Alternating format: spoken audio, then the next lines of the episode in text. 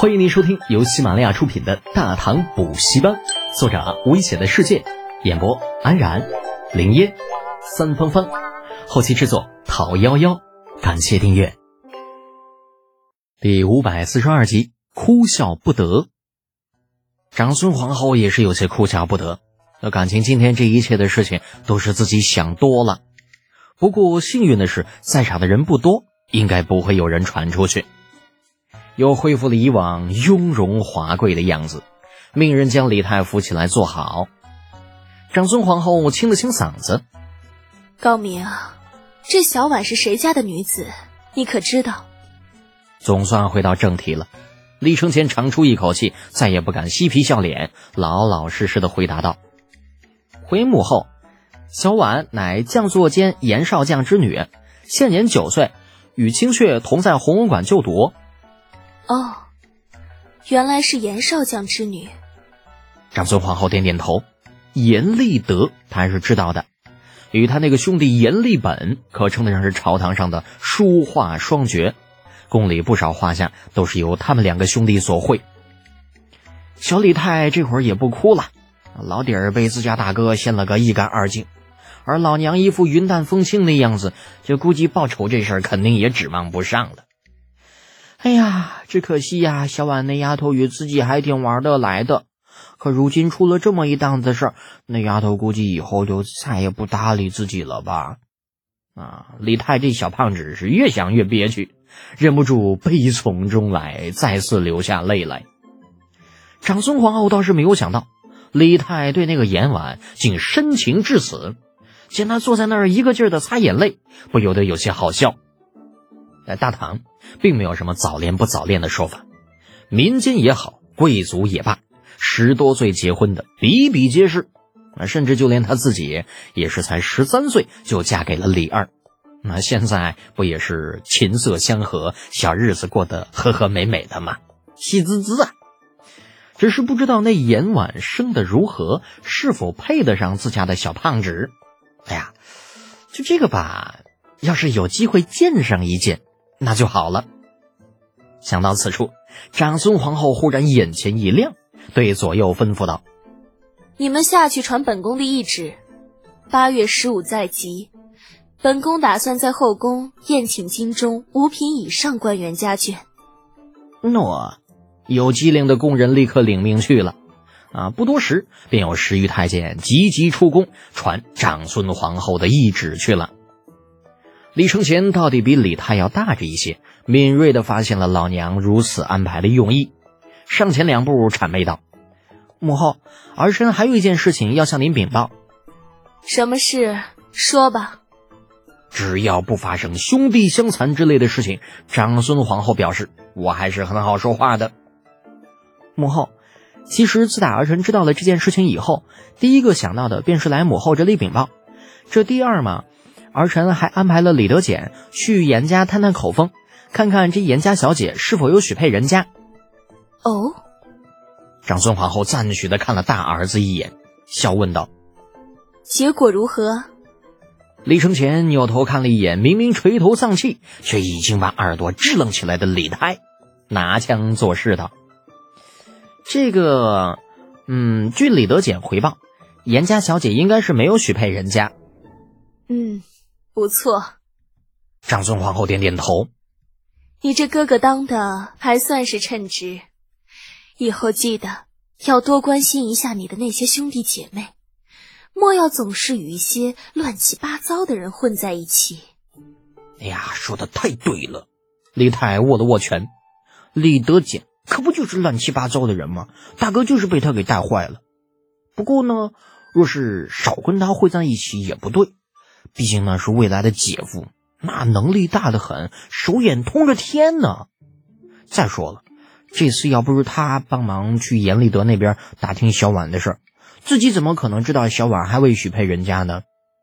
正纠结着呢，却听李太在那边又开口道：“诺，儿臣谨记母后教诲。不过李德俭在打听事情的时候，顺带也问了一下严少坚对这门亲事的看法，但严少坚却说。”李泰虽然年龄不大，却也知道问题的关键就在于这个“担”字上面。不等李承前说完，立刻主动问道：“严少监说什么？可是不答应？”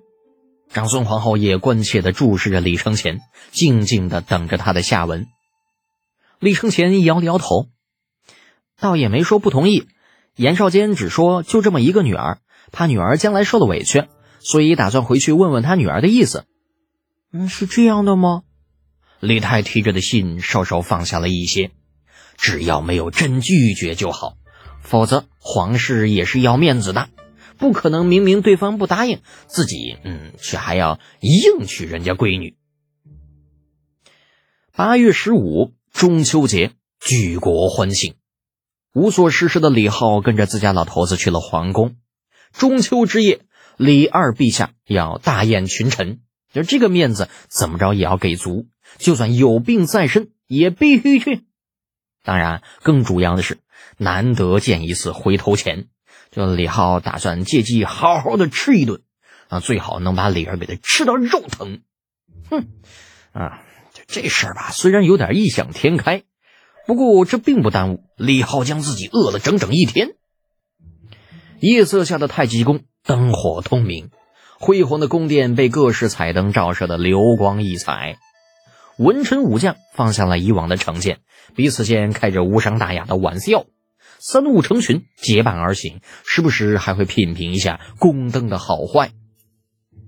李浩自然不会混到老货中间去自找没趣儿，尽管以他现在的官职，的确有资格混入其中。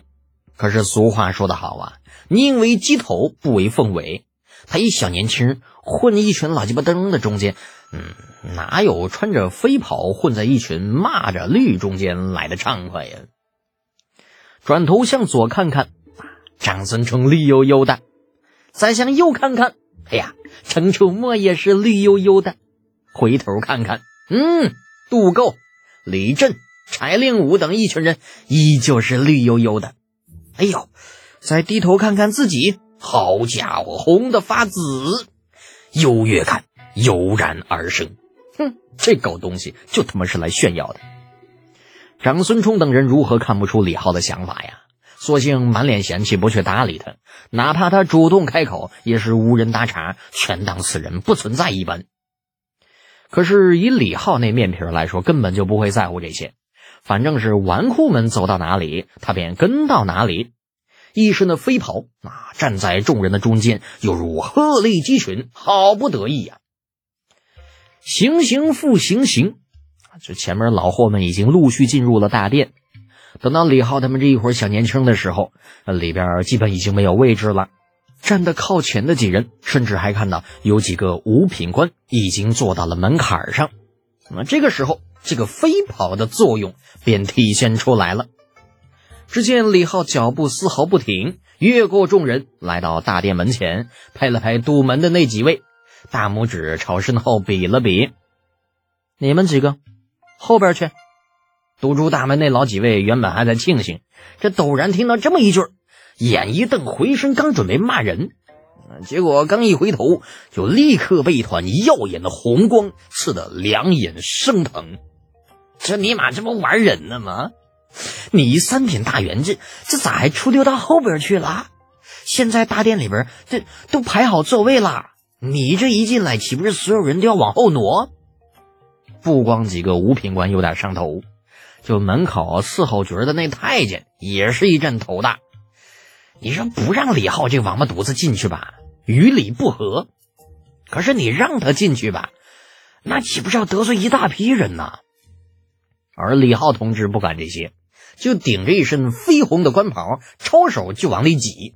那挤到前面也不说话啊，你让座我就继续往前，你不让座，哎，我就往你们身后边一坐。无耻中带着混不吝，典型的一颗老鼠坏了一锅汤啊！本集播讲完毕，安然感谢您的支持。